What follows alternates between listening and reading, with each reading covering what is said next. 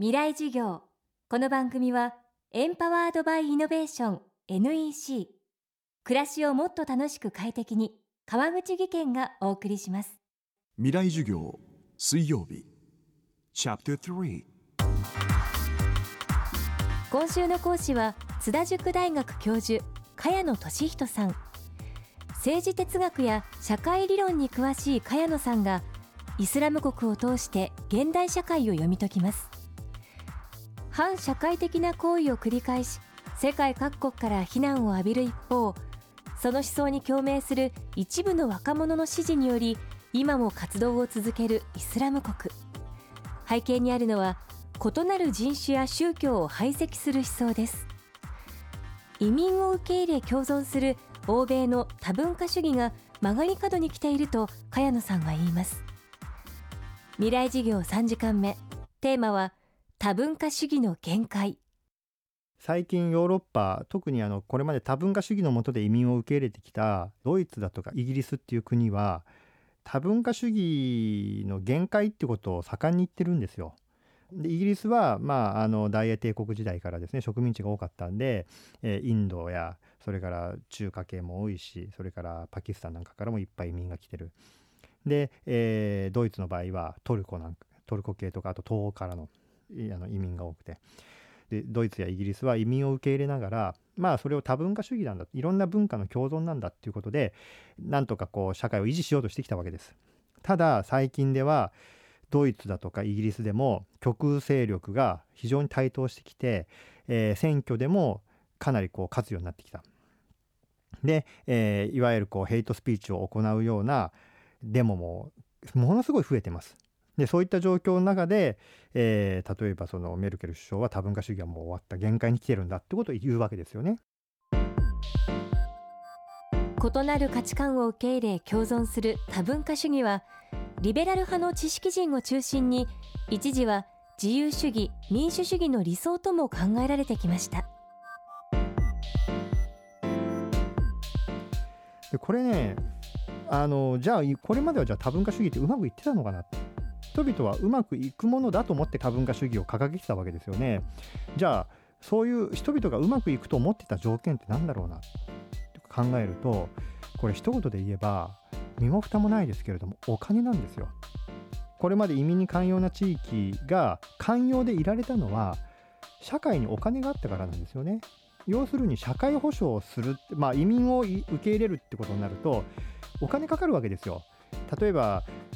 フランスは60年代に高度成長があって経済がどんどんどんどん拡大していったので労働力が足りなくなりました。フランス人だけではこの生産力の向上を賄いきれなくなったんで移民を入れましょうで基本的には旧植民地から移民ってやっぱり来るのでフランスで言えば北アフリカからたくさん人が来る。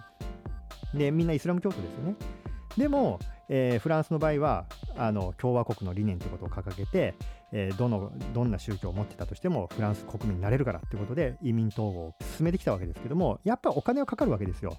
生活保護なんかも含めて職業訓練や家族の手当とか教育も含めてお金がかかるわけですよね。でも当時ヨーロッパはまだ高度経済成長の時代にありましたので社会が拡大していて財政も余裕があって税収も増えてたんですよね。だから移民を受け入れても人々はそんなに嫌がらなかったし、まあ、労働力が増えるということでむしろ、えー、歓迎してたわけですよね。でもヨーロッパはそうですね80年ぐらいからだんだん経済の雲行きが怪しくなっていって今は本当に不況です。でギリシャを救うか救わないかってことで揉めてるような時代ですからあのどの国も余裕がないんですよね。でそれぞれの国で失業者もたくさんいます。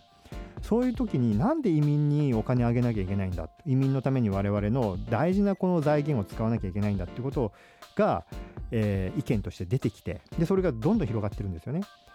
で移民排斥っていう運動になっている。だからヨーロッパで多文化主義が行き詰まった理由は財源がなくなったってことが大きいと思います。もちろん財源があったからといって人々の差別意識とかそれからあの排外意識がなくなるわけではありませんけれども財源があれば人々はもう少し寛容になれるんですよ。それがなくなったっていうのが問題大きいですよね。そうなるとね私思うのは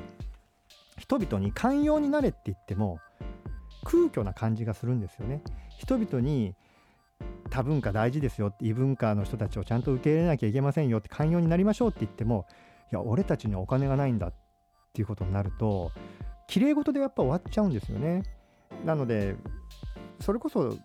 20世紀的な価値観。要は社会が拡大していって人々は必ず豊かになれるんだ。でその豊かさのもとに他者を助けたり、えー、貧困を救ったりすることができるんだっていう理念。それが今ちょっと曲がり角に来てる。それを一回鍛え直さないと排外主義の前で何もできないで終わっちゃうだろうなっていう気はしますね。さてこの番組はポッドキャストも配信しています。バックナンバーもまとめて聞くことができます。アクセスは未来事業のホームページからどうぞ。未来事業今週の講師は津田塾大学教授茅野俊人さん。イスラム国を通して現代社会を読み解きます。明日のテーマは現代社会における正義です。川口技研。階段での転落。大きな怪我につながるので怖いですよね。足元の見分けにくい階段でもコントラストでくっきり。白いスベラーズが登場しました。皆様の暮らしをもっと楽しく快適に川口技研のスベラーズです。未来授業。この番組はエンパワードバイイノベーション NEC 暮らしをもっと楽しく快適に川口技研がお送りしました。